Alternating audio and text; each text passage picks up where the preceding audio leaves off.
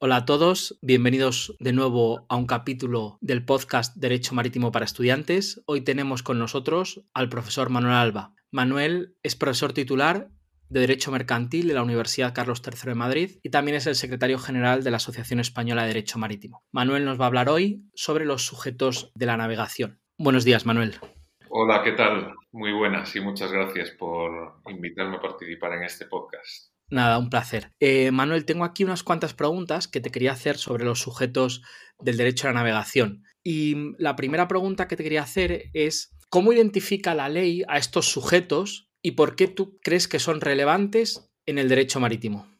Muy bien, pues a ver, para contestar a la pregunta creo que voy a empezar por, por, el final, eh, que es por qué son relevantes. Las razones de por qué los sujetos o las personas son relevantes en el derecho marítimo, o la razón básica, es que, eh, como sabes, el, derecho marítimo tiene entre sus principales objetivos la seguridad y para ello pues se regula eh, las facultades de los estados sobre los diferentes espacios marítimos y, también, por ejemplo, eh, muchas de las condiciones que tenemos que cumplir para navegar, incluidas y sobre todo las que aplican a la construcción y el mantenimiento de los buques. Al final, el cumplimiento de estas normas o de, muchas de ellas y, por tanto, em, la probabilidad de que se cumplan los fines y, en particular, el de seguridad, depende en la navegación de las personas y eso es lo que hace relevante a los sujetos de la navegación. Por este motivo también, a la hora de identificar cuáles son los sujetos de la navegación, lo que hace el derecho es, sobre todo, tratar de localizar a las personas de cuya autoridad o de cuya iniciativa depende todo lo que se hace en la navegación. Por ejemplo, si empezamos a relacionar los sujetos que quedan incluidos en esta categoría, el principal y más importante es el armador, que es la persona que tiene el buque y navega con él y, por tanto, es quien tiene la iniciativa primaria en la navegación y el segundo bloque importante lo constituyen los miembros de la dotación, que como sabes son las personas que navegan a bordo del buque y que aunque lo hacen por cuenta ajena, al final son las que tienen la posesión inmediata del, del buque y las que toman decisiones durante la navegación. Muchas gracias, Manuel. Te quería preguntar, porque has, ya has identificado a algunos de estos sujetos, has mencionado a los miembros de la dotación y también has mencionado al armador. Quería preguntarte, ¿Cómo se define el armador y cómo podemos hoy en día identificarlo en la práctica?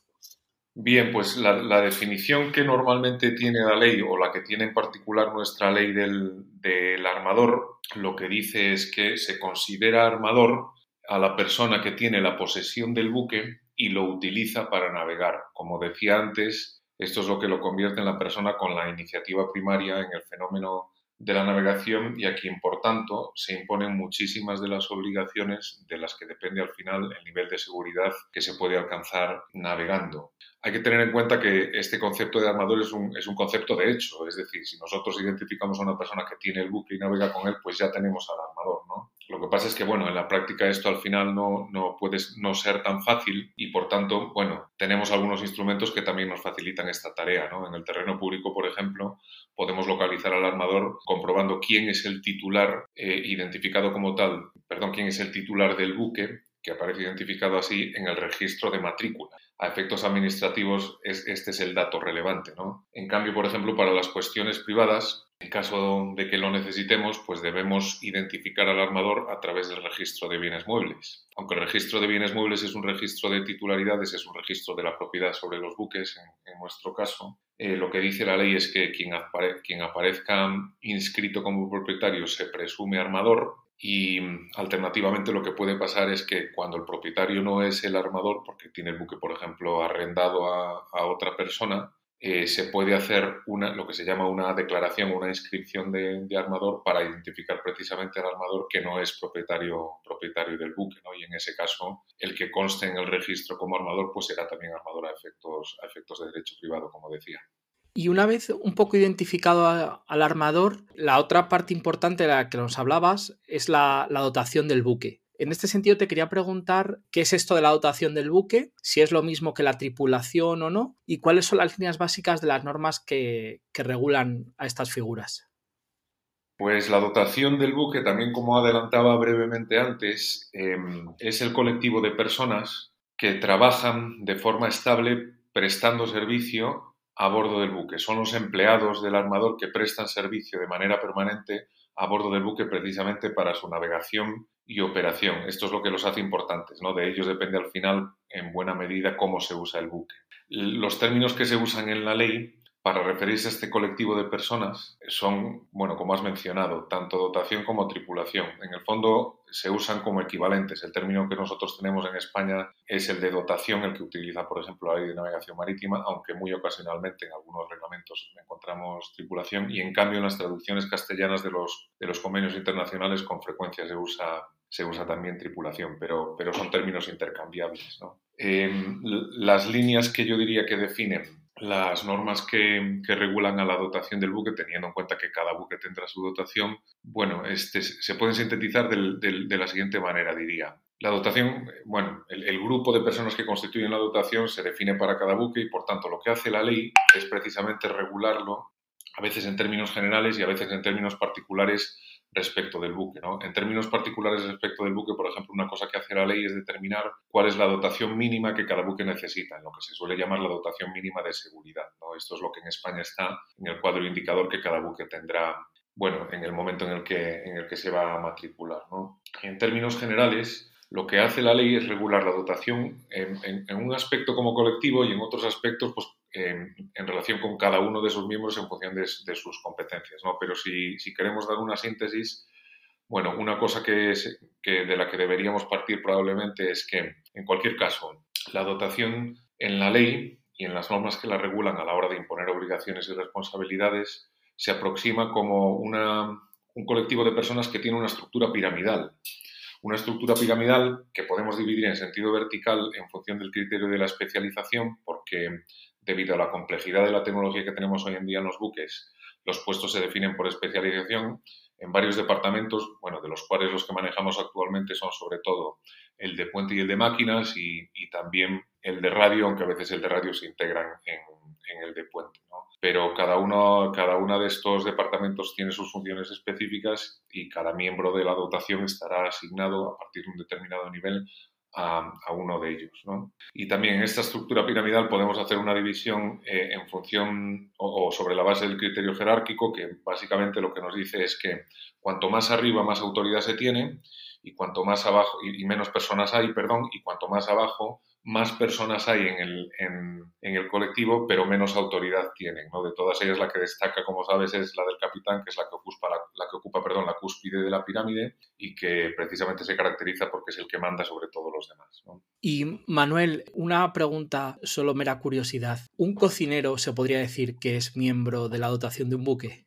Sí, sí, por supuesto. A ver, eh, como empleado del armador cuyas obligaciones consisten, le exigen precisamente prestar servicio en el buque como centro de trabajo, es miembro de la dotación. Sí, sí, sin duda.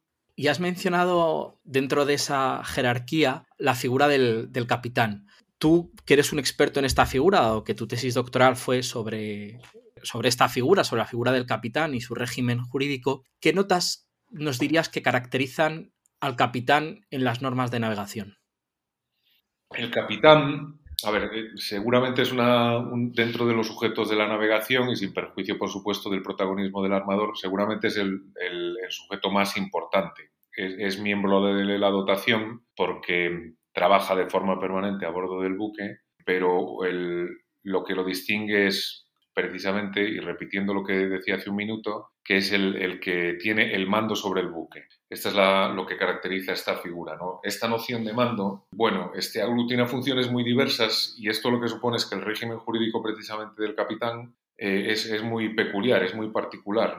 Eh, en primer lugar, por ejemplo, si tratamos de explicar en qué consiste el mando. El capitán es el que tiene la máxima autoridad en el buque y por tanto manda sobre todos los presentes a bordo del buque y en, concreto y sobre todo sobre todos los miembros de la, de la dotación. ¿no? En el terreno privado, esto es muy importante porque es lo que le permite, como representante del armador, asumir todas las responsabilidades relativas a la organización del trabajo a bordo. Y de esto depende, hay que empezar a pensar en estos términos, no solo el interés privado del armador, sino también, por ejemplo, el interés público en, en la seguridad. ¿no? Ocasionalmente también esto le permite representar al armador en, las relaciones pues, con terceros en el ámbito de la actividad de negocio de la, empresa armadora, aunque esto cada vez es menos frecuente. Esto también le permite representar o, más que le permite, seguramente deberíamos decirle obliga a representar al, armador en las relaciones eh, que la empresa armadora necesita entablar también con la administración